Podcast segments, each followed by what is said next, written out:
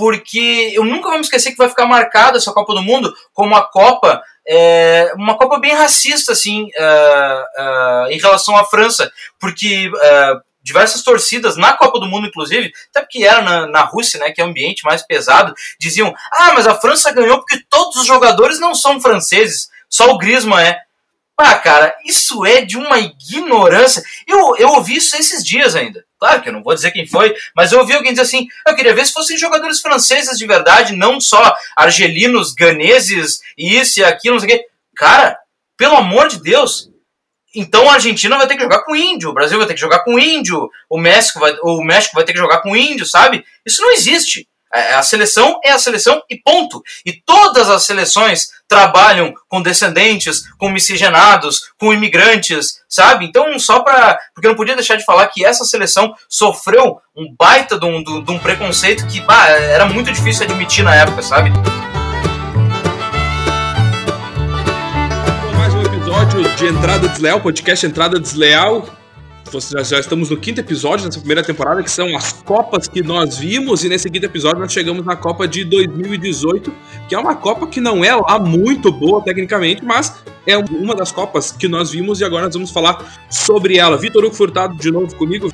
Vamos falar sobre essa Copa que teve como campeã a França, mas que não foi uma Copa que chamou muita atenção, assim, no geral, né? A gente já estava conversando nos outros episódios, uh, principalmente no último, falando da transição, né? É interessante, às vezes as pessoas acabam esquecendo que, por mais que a gente tenha perdido a Copa de 2018, a transição para 2018 foi abissal, assim, foi uma coisa fora do normal. Porque se 2014 foi aquele desastre que a gente chegou a perder a vontade de, de, de, de, gravar na última semana falando de 2014 e 2018, tu percebe uma evolução. Mesmo nós não não, não temos ganho aquela Copa, né? Não deu. A gente perdeu até para um adversário que não tinha que não tinha é, bom, que não tinha é, retrospecto em Copa, né? Como a Bélgica, né? Não tinha expressão. Tu consegue perceber uma grandíssima diferença, né? É, a gente até chegou a fazer aquela comparação se o time de 2018 jogasse com o de 2014, o de 2018, nossa, mas dava uma chinelada legal no de 2014. É, a gente separa sempre em tópicos, né? Então nós vamos para o primeiro tópico, que é o entre copas, ali, o que aconteceu entre 2014 e 2018, Vitor. A gente teve a, duas Copa Américas, né? Foi a Copa América de 2015 e 16. A 16 foi a Copa, do, a Copa América Centenário. A gente teve a Eurocopa também, em 2016, foi na França, Portugal ganhou. E tivemos a Copa das Confederações, que é aquela competição que não vale nada, mas serve para iludir uma galera, né? E aí nós tivemos a Alemanha campeã 1 a 0 contra o Chile. Uh, as duas Copas Américas, para a gente começar a falar sobre esse entre Copas, é o seguinte: são duas Copas América que quem ganha é o Chile. O Chile ganha da Argentina as duas vezes, a Argentina. E aí, para a Copa do Mundo de 2018, a Argentina se classifica na Bacia das Almas no último jogo, ganha do Equador nas eliminatórias e vai para a Copa. E quem não vai para a Copa é o Chile, que ganhou as duas Copa, as duas Copa América e o Chile fica de fora da Copa também na última rodada. Mas é uma, são duas Copas Américas muito, dif muito diferentes, assim, porque o Brasil cai fora para o Paraguai, o Brasil troca de treinador, já lembrando que sai de 2010 com Dunga, aí vai para 2014 com o Filipão, tem o 7 a 1 e aí depois volta o Dunga. E aí essa volta do Dunga é que a gente pode dizer assim, bom, a primeira passagem do Dunga foi ok. Pode, tu pode não gostar do Dunga, tu pode não gostar do trabalho que ele fez, mas foi uma Copa ok a Copa de 2010 do Dunga, a passagem dele de em 2010. Só que daí ele volta no pós-Copa de 2014 e ele vai muito mal e o Brasil cai fora nas duas Copa América 2015 e 2016 e aí cai o Dunga também. E nessa queda do Dunga, tava a bola picando, só tinha um nome para assumir e assume o senhor Adenor Tite. É, só pra gente não tomar muito tempo ali para falar dessa, desse entre Copas, né, 2014 2018, eu acho que o preâmbulo correto é a gente estabelecer assim, ó, bom, é, a gente vem falando desde 2002 da evolução do futebol. Acho que aqui fica nítido para todo mundo. Entre 2014 e 2018 é que essa nitidez realmente ela toma forma. Por quê? Tu acabou de citar o Dunga, né? Quando o Dunga voltou para a seleção. Bom, ele fez um bom trabalho num outro momento do futebol o futebol estava numa transição. A partir de 2014, onde duas seleções eram extremamente comentadas. Primeiro, a Alemanha, porque foi a última campeã, com todo aquele negócio de novo futebol, em 4-1, 4-1 e toda aquela diferença é, das outras Copas, e principalmente o Chile, né? Porque o Chile tinha aquele negócio do São Paulo que revolucionou o futebol chileno e que tinha jogadores pequenos, é, eu digo pequenos no sentido de, de baixos, né? Tinha jogadores baixos que sabiam jogar com bola rasteira e assim vai indo. Então, eu acho que, só pra gente não tomar muito tempo, nesse entre Copas 2014 e 2018 é que se tem certeza. Bom, não se ganha mais futebol no vamos que vamos, que a gente tinha comentado nos últimos episódios, né? Não se ganha mais Copa assim. Agora, realmente, é na ponta do lápis, é na prancheta e com estudo, né? Claro, futebol aquela coisa, né? Não, não, não, ele não é muito preciso, mas algumas precisões tu acaba conseguindo desenvolver ao longo do tempo. E 2018 fica bem nítido. O Brasil faz aquele entre Copas nojento, né? Para não dizer horroroso. Aí em 2000, uh, ah, o Tite acho que chega no final de 2016, né? É, o Tite é 2000. É, é, é pós-Copa América de 16. É, ele chega no final de 2016, aí 2017, tem muita gente que diz que se 2017 tivesse sido a Copa, o Brasil teria ganho, né? E não ganhou. Mas, e não foi, né? No caso, nem teria como ter ganho. Mas enfim, é, esse, é essa diferença ali que ficou marcado certinho a Copa de 2018. E daí a gente foi para lá daquele jeito com toda. Assim, era perceptível a evolução do Brasil de 2014 para 2018, né? É, e aí tem também no Entre Copas isso do, do Tite, ah, porque o Brasil agora vai. O Brasil tem chance de ganhar a Copa. Uh, muito se falou, porque o Brasil, foi, o Brasil vinha de uma crise, o Brasil era sexto nas eliminatórias com o Dunga ainda, e aí o Brasil sai, uh, o Tite assume, aliás, a seleção brasileira, e nessa assumida do Tite, o Brasil não perde mais. E o Brasil é a primeira seleção a se classificar para a Copa, excluindo a Rússia, que era o país sede, mas o Brasil é a primeira seleção a se classificar para a Copa. Foi notícia no mundo todo. Bom, o Brasil voltou a apresentar um bom futebol, voltou a jogar um bom futebol. Tinha jogadores em grande fase, como Gabriel Jesus, Felipe Coutinho, o Neymar estava jogando bem com a camisa da seleção, e o Brasil vai muito bem nas eliminatórias. E aí chega na Copa do Mundo, a gente vai chegar na Copa do Mundo depois, e não consegue ganhar, mas faz uma campanha ok eu digo assim, não, não foi uma campanha exuberante, não foi uma campanha péssima. Foi uma campanha ok com o que tinha. Aí a gente teve também a Eurocopa, que Portugal ganhou da França na França, Uh, com o gol do Éder, era o título que o Cristiano Ronaldo precisava pela seleção e tal. A França já mostrava ali uma grande base de chegar, opa, eu posso tentar alguma coisa a mais na Copa do Mundo em 2018. Já tinha alguns jogadores muito que estavam na, nessa seleção que jogaram em 2018. Eu separei alguns nomes aqui para a gente trazer depois. E tem a Copa das Confederações, que foi mais uma Copa das Confederações, né? Que é uma Copa, uma competição que a FIFA quer acabar, inclusive, porque não traz nada de novo para o futebol, nada de muito bom para o futebol. A Alemanha ganha essa Copa das Confederações, inclusive, ganha do Chile a final por 1 a 0 mas três jogadores apenas de 2014 estavam nessa seleção de 2000 e, de 2017 da Copa das Confederações e alguns nomes já surgiam para a Alemanha que viria fazer uma Copa, uma Copa ridícula também em 2018, mas nomes como Ter Stegen, Timo Werner, Kimmich, todos eles já estavam nessa seleção da Alemanha que jogou a Copa das Confederações e ganhou porque era um campeonato horrível, um campeonato fraco e fez o que tinha que fazer, ganhou do Chile, o Chile que não viria nem se classificar para a Copa, como a gente já falou.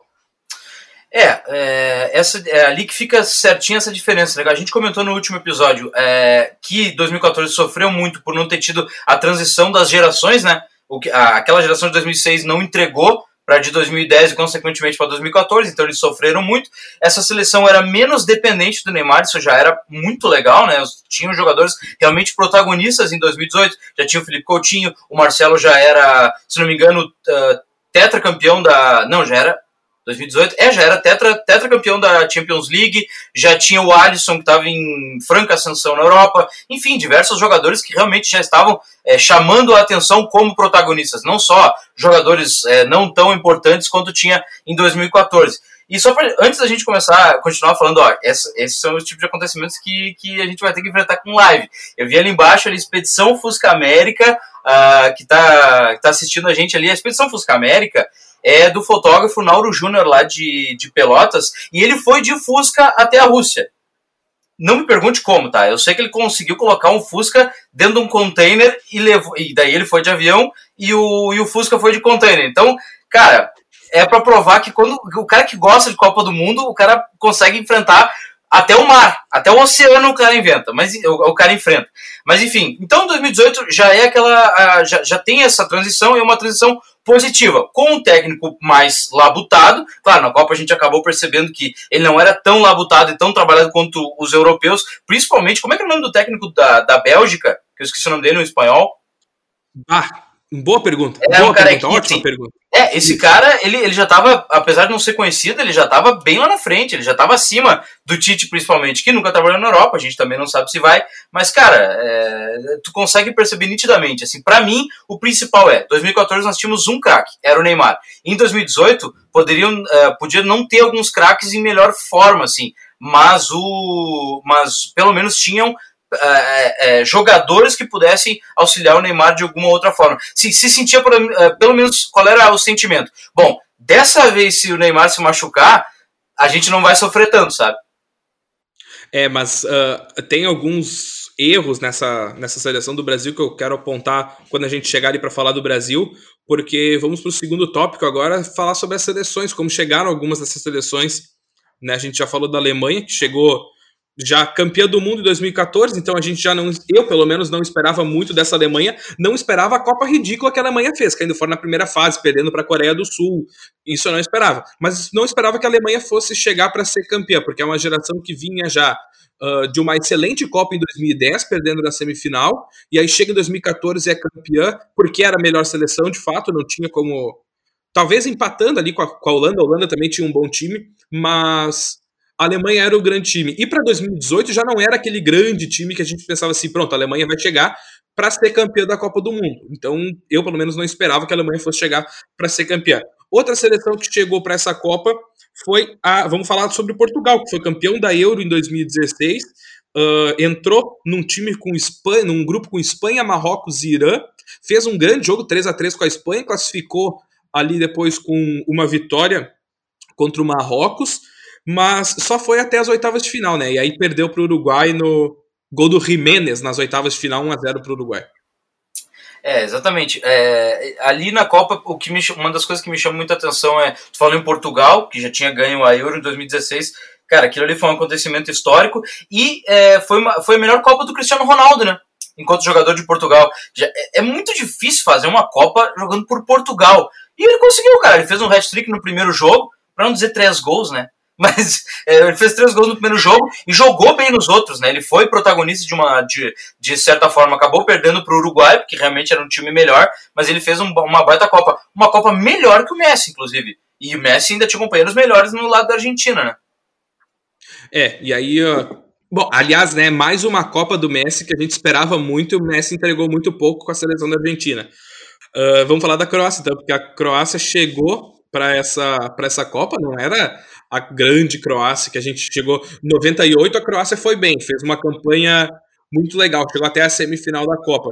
E esse, nesse ano de 2018, na Copa de 2018, ela vinha de uma não participação em 2010, uma participação que ela cai fora na primeira fase de 2014 aqui no Brasil, no grupo do Brasil, inclusive. Ela fica de fora da última Eurocopa, da Eurocopa de 2016 que Portugal ganhou, e ela vai para as eliminatórias. Ela, ela precisava ganhar no último jogo na fase de grupos da Ucrânia para ir para a repescagem. Ela ganha da Ucrânia e aí vai para a repescagem com a Grécia, aí faz 4 a 1 em Zagreb, empata em 1 a 1 em Atenas e consegue a classificação. Mas é mais um grande, uma grande surpresa dessa Copa a seleção da Croácia, porque ela fica no grupo com a Argentina, Nigéria e Islândia e classifica. Era uma boa seleção, não era uma seleção que a gente imaginava no começo da Copa. A, o Croácia vai fazer a melhor campanha da sua história e vai jogar a final da Copa do Mundo. Eu, pelo menos, não acreditava. Acredito que tu também não. Essa a Croácia, a Croácia passa de fase, então ela sai da fase de grupos e aí ela vai para as oitavas, para as quartas e para a semi. Se eu não me engano, nessas três eliminatórias ela passa na prorrogação ou nos pênaltis. Então é uma uma Croácia que não esperava muita confiança, mas que foi ganhando, ela foi ganhando confiança, foi introjetando confiança durante as eliminatórias, que estava perdendo para a Rússia, classificou, buscou um empate, classificou.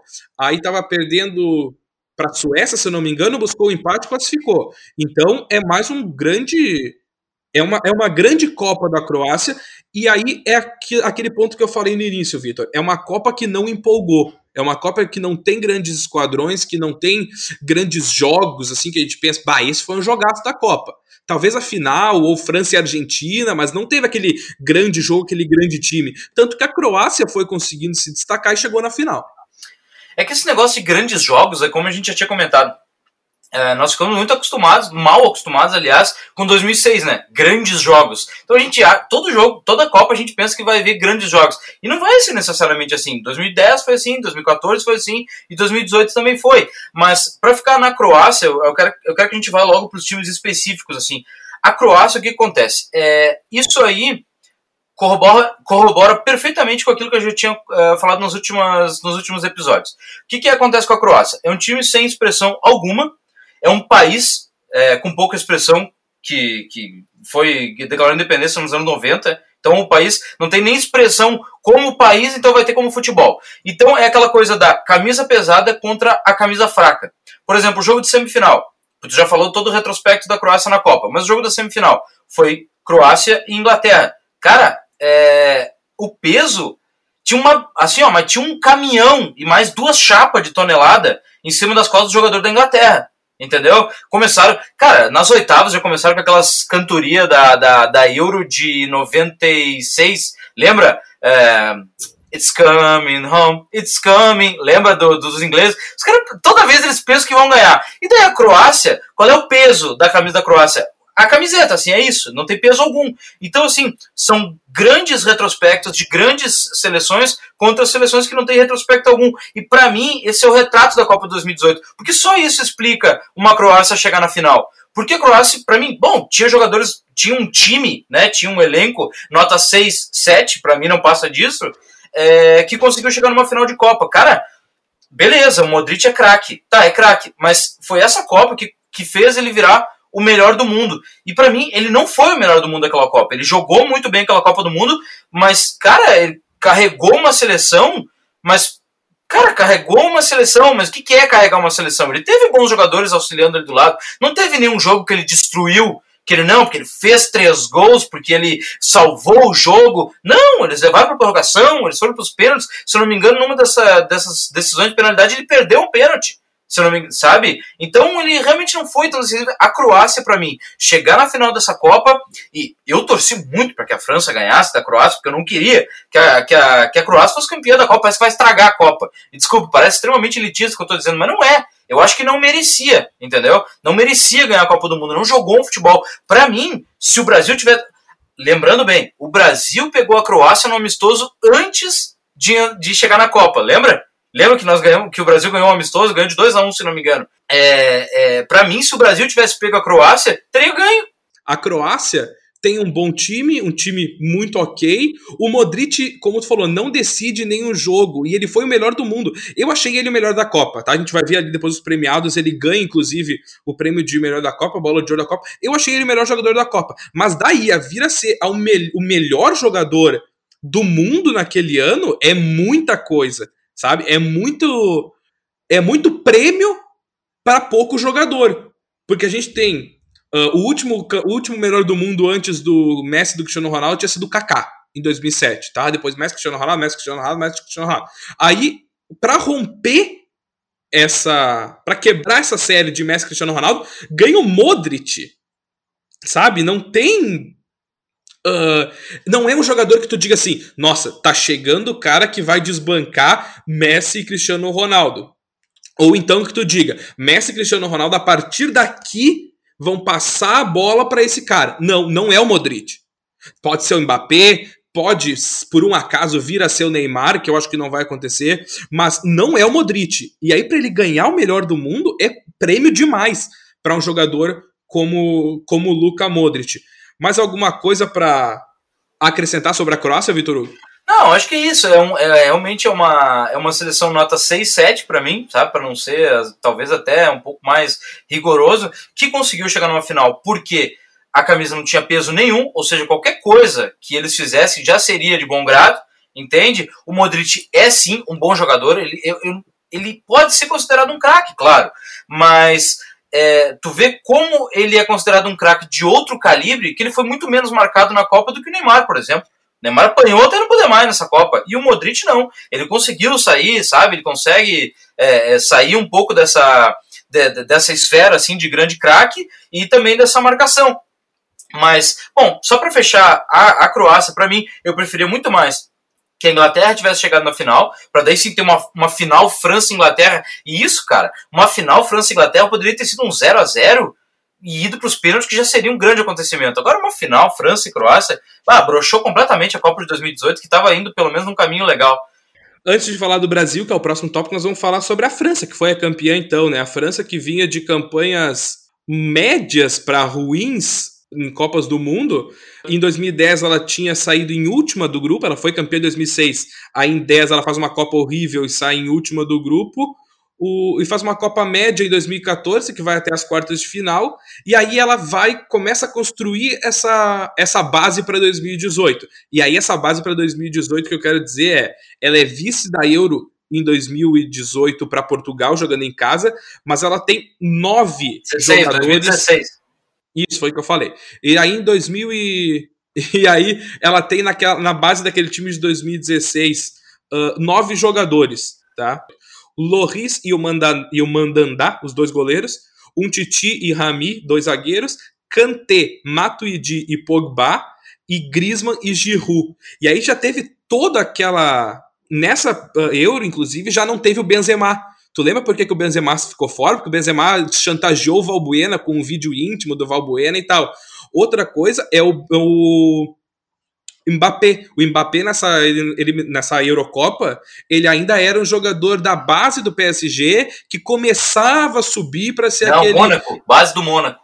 Isso, desculpa, do Mônaco, do Mônaco, que começava a aparecer e a gente começava a ouvir um pouco falar do Mbappé. Ah, porque tem um, um jogador novo no Mônaco que está fazendo alguns bons jogos já pelo time principal, mas ainda é da base. Então a gente vai ver, a gente começava a ouvir sobre o Mbappé.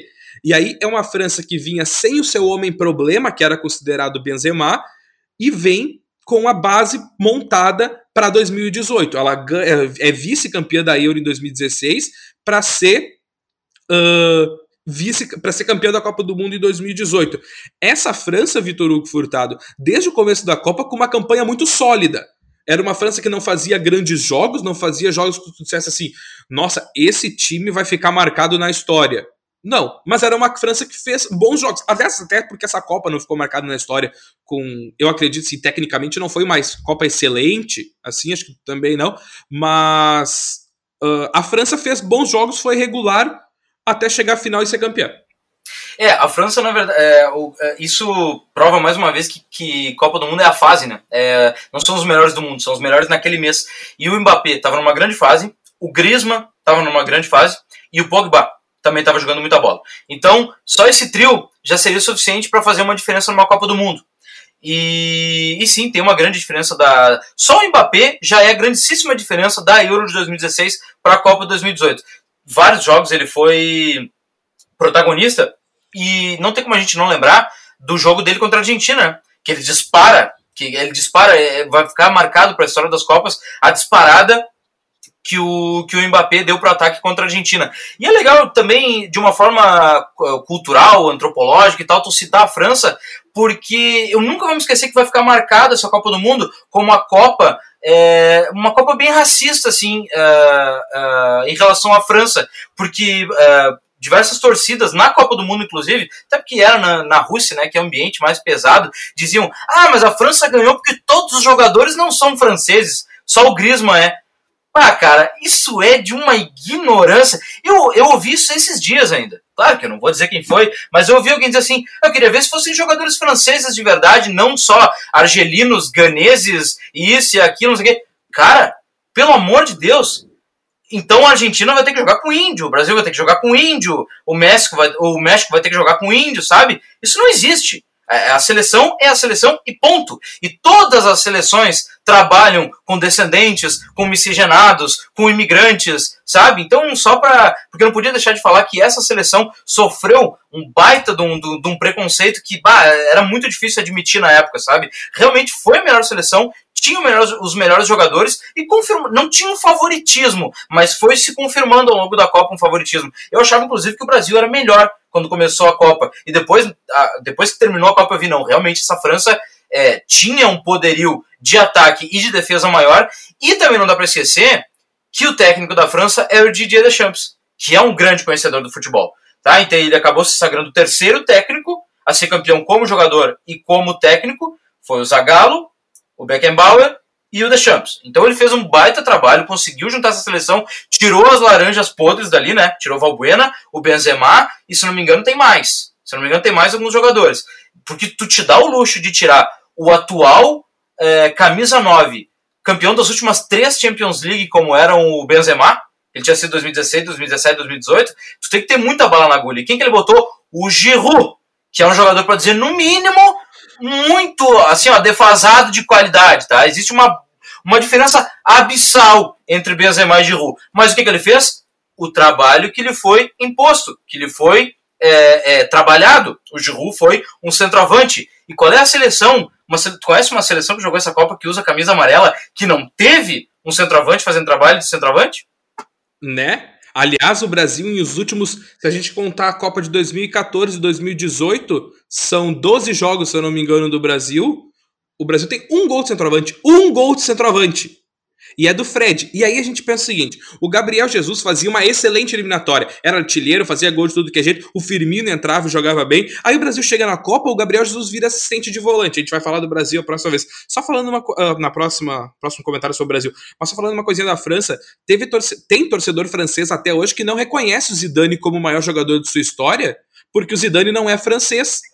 Ele é argelino argelino, é franco-argelino, né? Saíam, saíram matérias sobre isso de torcedores na França que não reconhecem o Zidane como o maior jogador da história da França. Eles preferem botar outros jogadores, Platini, outros jogadores cara ser o cara que seja assim, não, o melhor jogador é o, é o Platini porque é francês, o Zidane não é francês. Cara, se eu tenho o Zidane, que ele é Brasil, brasileiro e metade brasileiro metade argentino, e ele tá na minha seleção, eu quero que ele jogue. É, daí tu precisa de uma capacidade de entendimento um pouco mais evoluída, assim, né? Tem gente que não, não consegue trabalhar com essa ideia de que o cara tem, por exemplo, sabe, é, filho de mãe argentina e, e, filho de pai uruguaio, uma coisa assim, realmente. Tu tem, é, tu tem que ser despido de preconceitos, né? Começa por aí. Mas enfim, claro que eles iam escolher o Platini, né? Platini tem muito mais cara de francês. Platini parece o Godard Pra puxar pro meu assado, o Platini parece o Truffaut, né? Não é o Zidane. O Zidane parece um, um cidadão do Oriente Médio. Ele parece um israelense, um palestino.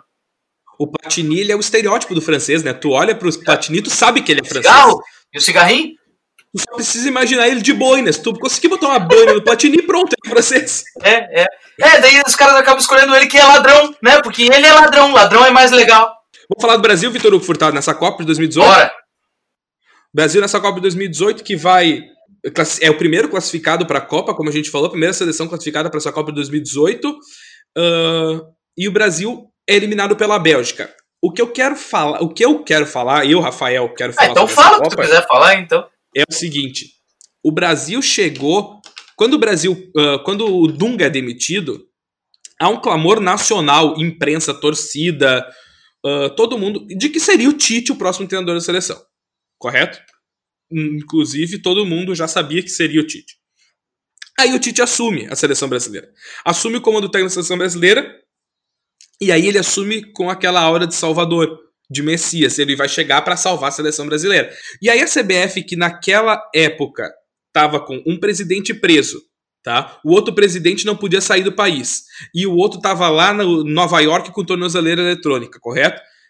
Tinha um interino, que eu nem lembro quem era, época, acho que era o Marco Polo Del Nero, que chegou e disse pro Tite: vem cá, meu velho, a gente precisa fazer uma reformulação na seleção brasileira e tu é o cara. Só que assim, ó, não tem mais nada. Não tem mais nada.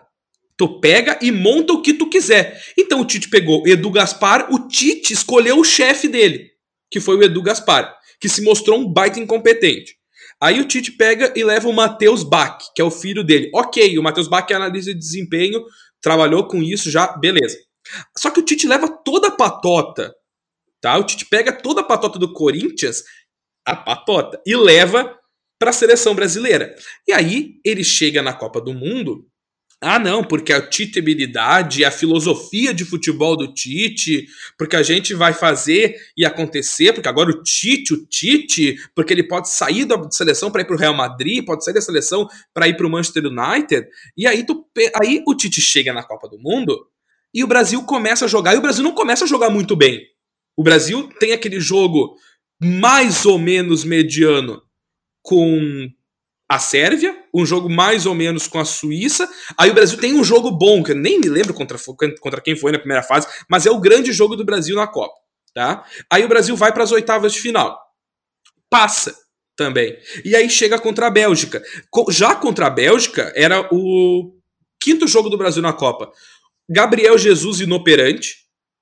Tá? O Brasil chega com o Casemiro com terceiro com o cartão amarelo, estava suspenso o Casemiro e aí, a opção do senhor Adenor Bach para a Copa, ele podia ter levado o Arthur, que estava saindo do Grêmio para ir para o Barcelona. Ele não levou.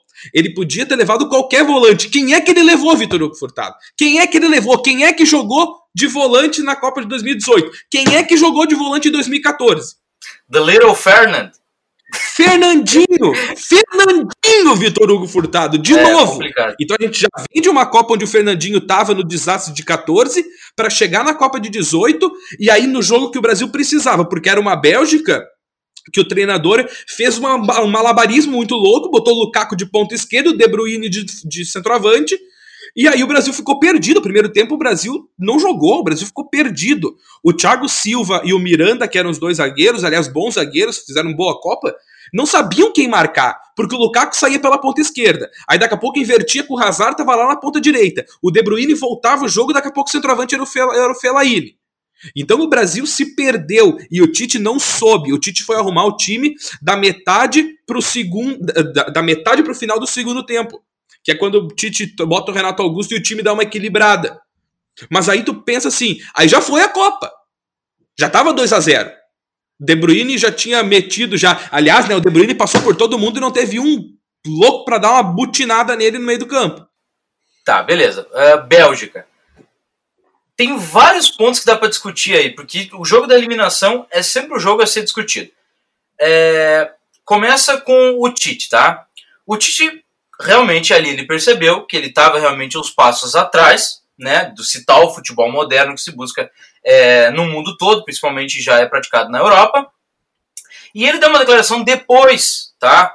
É, também é, tem relação com aquilo que a gente tinha conversado, que é um vício tanto da CBF quanto da mídia brasileira que tem que começar a Copa com um time e terminar com o mesmo time. Por quê? Porque senão uh, demonstra que tu não tem convicção. Isso é uma bobagem. Isso precisa cair. Por quê? Porque justamente quem eliminou o Brasil é quem fez o contrário. A Bélgica, cada jogo se moldou a seu adversário. Ela jogou de uma forma contra o Japão, ela jogou de uma forma contra o Brasil, e assim vai indo. Quando eles jogaram é, do jogo para o Japão para o jogo do Brasil, a Bélgica mudou quatro titulares. Então, se isso tivesse acontecido no Brasil, isso seria um megatômetro. Nossa, o Tite não tem convicção. Enfim, depois, fase.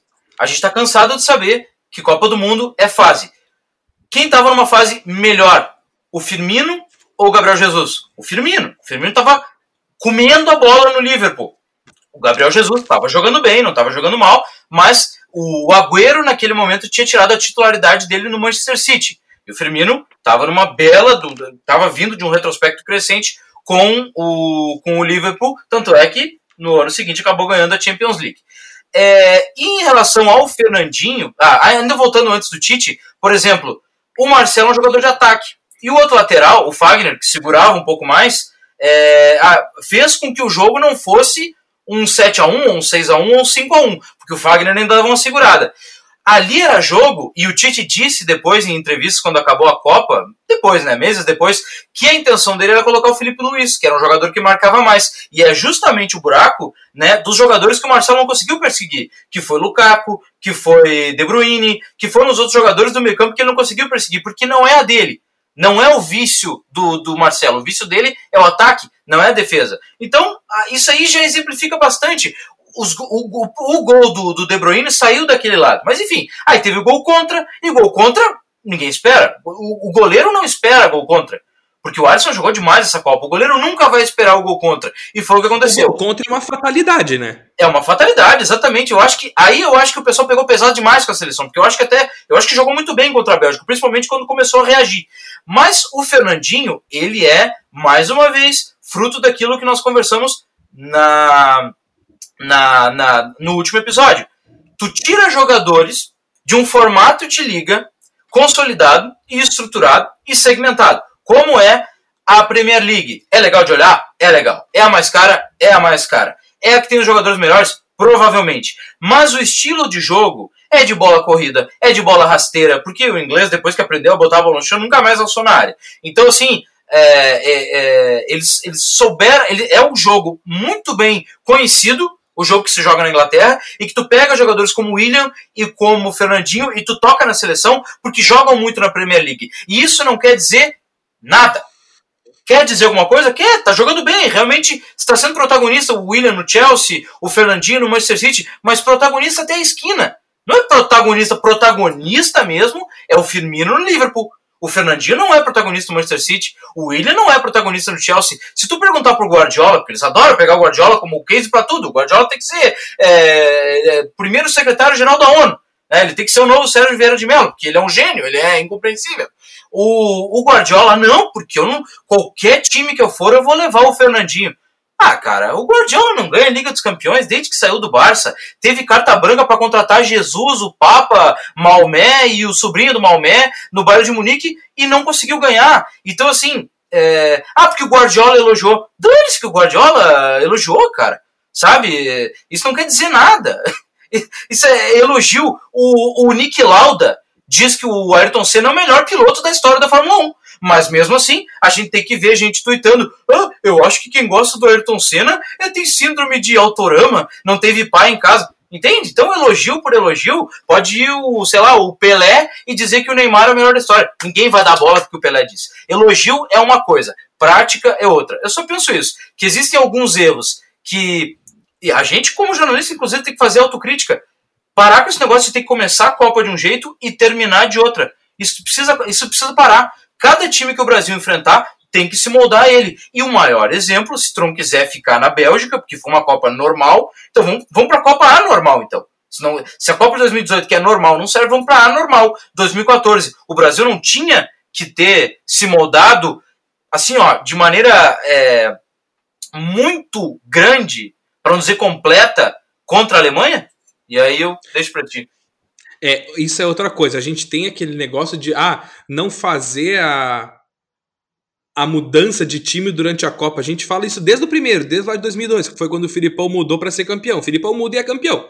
Tá? Mas a gente fala isso sobre não fazer a mudança.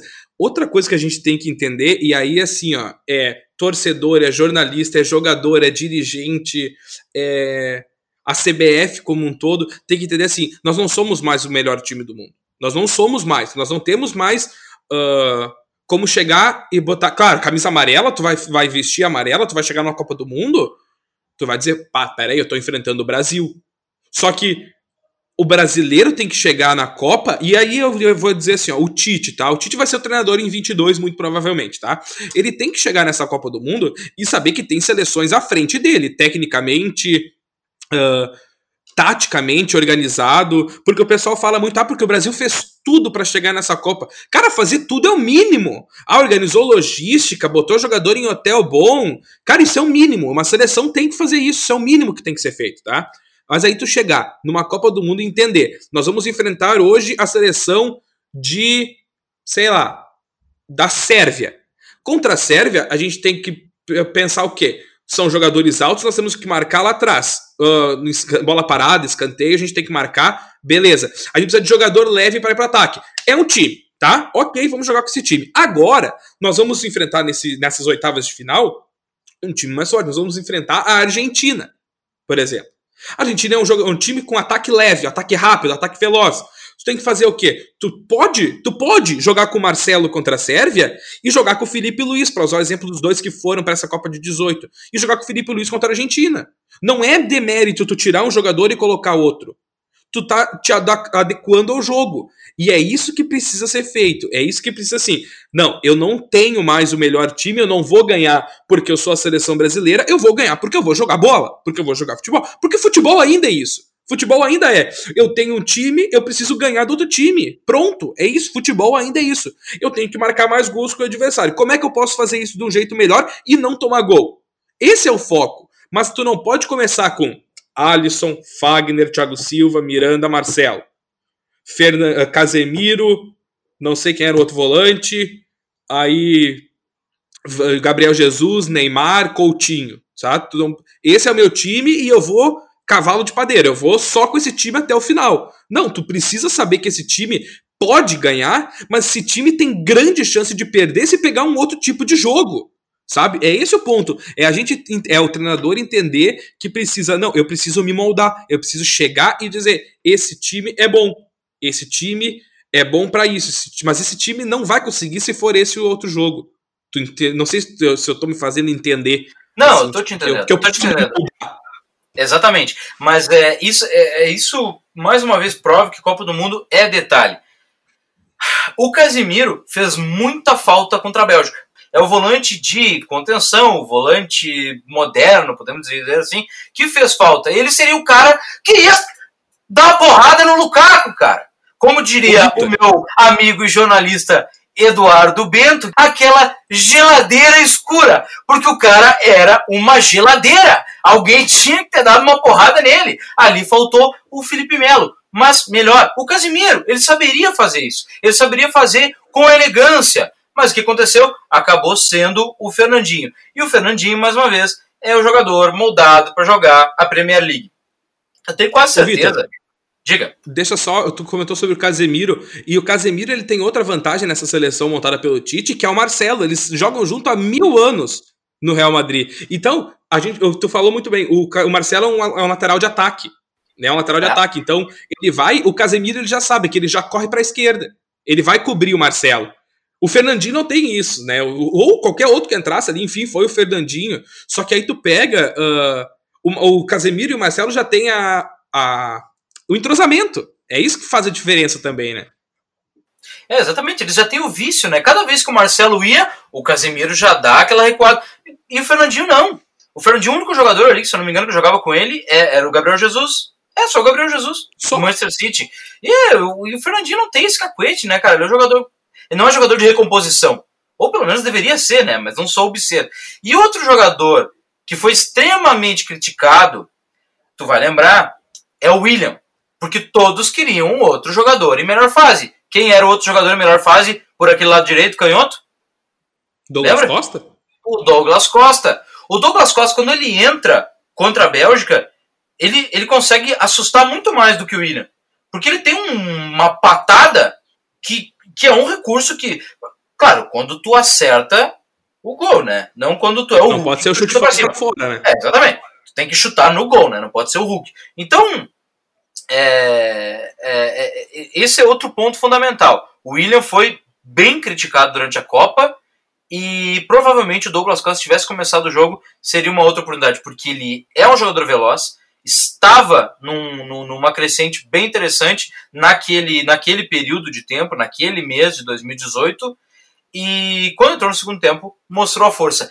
E, meu amigo, não é coincidência o Brasil ter melhorado quando o Fernandinho saiu para entrar o Renato Augusto, que é o jogador mais experiente, que pisa na bola, sabe? Ele que arma a jogada lá atrás, o volante arma a jogada lá atrás, para que o Coutinho pegue pela esquerda e lance para ele de cabeça e ele desconta, fica 2 a 1 um. Então, provavelmente, tá? Se tivesse mais tempo, o Brasil teria feito o gol. E também não dá para esquecer, mas claro, eu não gosto de ficar na choradeira, mas não dá para esquecer que teve um pênalti no jogo que foi do Gabriel Jesus. Todo ah, não, mas a bola já tinha saído. Não importa.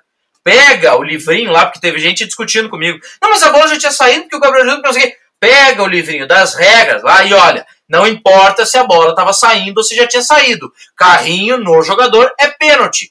Pode ser do lado de fora, inclusive. Carrinho no jogador é pênalti. E deveria ter sido pênalti. E não foi. Então, para mim, é, foi ruim o Brasil ter caído fora? Foi ruim, principalmente para a Bélgica, que depois perdeu para a França. Mas provavelmente o Brasil teria passado da Bélgica e talvez teria perdido para a França. Olha, a chance é muito grande de ter perdido para a França, porque a França explora é, é, lados do campo que o Brasil não saberia explorar. É, tanto é que tu vê que, que o, o gol que a França faz, é, que, a, que a França faz na Bélgica, é o tipo de gol que o Brasil tomava nas eliminatórias.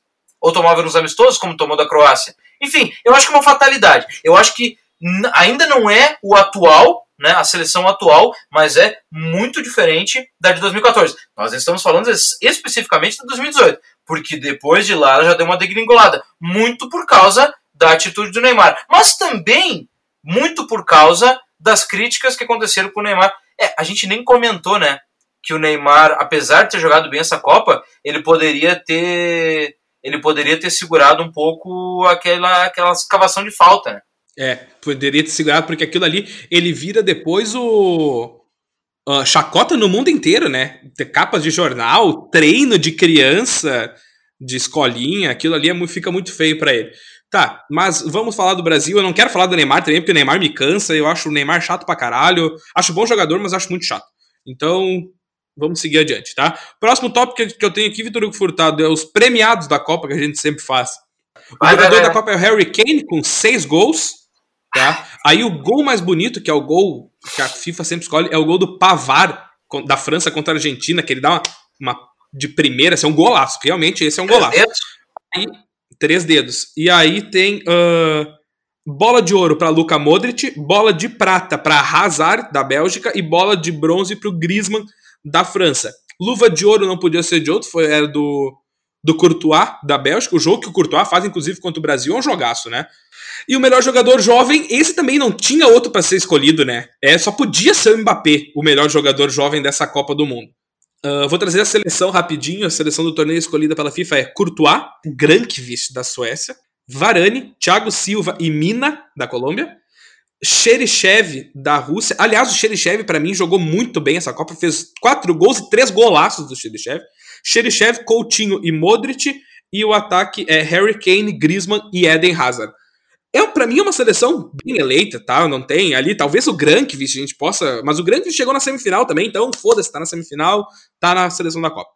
Mas o que eu quero discutir contigo, assim, rapidinho, eu já falei, o Modric é o melhor jogador da Copa, eu concordo, mas não é o melhor jogador do mundo em 2018. É, realmente, o Modric é o melhor jogador da Copa, ele é o jogador da seleção que não se esperava nada. Apesar, é, muito se discutiu que poderia ser o Mbappé, mas na verdade o Mbappé foi decisivo, mas o, o Modric contribuiu em todos os jogos. Errou em todos os jogos, mas contribuiu em todos eles. Em alguns jogos o Mbappé não contribuiu.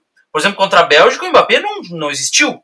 O Mbappé não existiu contra a Bélgica. Contra a, a Croácia na final, ele faz um gol. Mas daí o jogo já estava 3 a 0 E ele dá uma disparada que eu nunca vou esquecer no minuto inicial do jogo. Quando é, o juiz apita, ele dá uma disparada para o ataque. Aquilo me chamou muita atenção. Ele foi realmente o grande jogador da Copa, mas ele não contribuiu tanto para a seleção dele quanto o Modric contribuiu para a Croácia. O Mbappé não teria conseguido jogar o que jogou se não fosse o Griezmann, que estava numa baita numa fase, o Pogba e os outros jogadores que o cercavam. E teve também aquele volante, aquele volante baixinho, eu esqueci o nome Kanté. da França. O Kanté, esse carregou pedra. Esse, se tivesse sido eleito o melhor da Copa, não teria sido é, injustiça. É, não, esse aí vinha muito bem, ele vinha do daquele Leicester, campeão da, da Premier League, aí foi pro Chelsea, o Kanté é um excelente jogador. A única coisa que eu lembro que, que foi contestado nessa, nessa seleção da FIFA e da Copa foi a ausência do De Bruyne, mas também o De Bruyne foi bem, mas não foi. Ah, ele precisava estar na seleção. Para mim, não. Foi uma Copa ok do De Bruyne. É, que eles tentam colocar o De Bruyne como um dos melhores meias da, da não sei. Ah, por favor, né? Eu acho que é uma forçação de barra. Então matamos esse quarto tópico, Vitor Hugo Furtado. Vamos para o que aconteceu no mundo em 2018. O pessoal gosta disso aí. Vamos, vamos falar sobre o que aconteceu no mundo em 2018. Em janeiro, então, pela primeira vez em 150 anos, tivemos a Super Lua Azul de Sangue e o lançamento do filme Viva! A Vida é uma Festa. Baita filme. Por que tu escolheu Adoro. esse filme? Tinha vários Porque, filmes cara, que escolheu Vida. Adoro Viva! A Vida Não, a gente tá dizendo porque quem faz a lista sou eu e eu boto o que eu quiser. Também isso, também isso, é, também isso. E é isso aí mesmo. Então, é. em fevereiro, uh, não aconteceu nada de relevante na história, mas no cinema foi lançado Pantera Negra, que é um filmaço. É, um baita do filme que foi indicado ao Oscar de melhor filme, inclusive, melhor primeiro filme de super-herói indicado ao melhor filme. Enfim, É, no, o cinema não é o assunto, né? Senão tu vai me dar. Eu vou começar a falar, né? Vai, não, continua. não, deixar. Só, é só um comentário breve. Ah, tá bom, tá bom. Em março, nós tivemos talvez a notícia mais triste do ano, que foi a, o assassinato da Marielle Frank e do motorista Anderson Gomes. Foram assassinados a tiros no Rio de Janeiro. A gente não tem até hoje, a gente não sabe até hoje quem mandou matar a Marielle, né? Em abril, o ex-presidente Lula se entregou à Polícia Federal e foi para Curitiba após condenação do então juiz Sérgio Moro. Em maio, foi lançado o Han Solo, uma história Star Wars. Teve a greve dos caminhoneiros, que causou desabastecimento e cancelamento de voos e gasolina mais cara com filas em todo o Brasil. Foi uma pica isso aí, né? Foi uma ronha. Como tu tá fazendo comentários políticos, por acaso tu tá tentando te lançar algum cargo, alguma coisa? Metralha! Metralha, vai pra Cuba! Vai pra Cuba! Um outro amigo nosso que quer se lançar vereador aí em Novo Hamburgo. Ah. Né? Aí vai, vai, vai. Vai, Temos vai, em vai. junho, a Arábia Saudita permite, depois de ó, muito tempo, que as mulheres dirijam e o Canadá se tornou o segundo país a autorizar o uso recreativo da maconha. E também nós tivemos em junho o lançamento de Os Incríveis 2. Olha aí, viu? Eu tô te falando, oh, cara, tu não vai mais fazer essas listas aí, porque tu não escolhe os filmes certos. Tá, mas tudo Vou bem. Vou fazer porque os filmes que eu gosto e foda-se. Tu é o cara do cinema. Sou eu.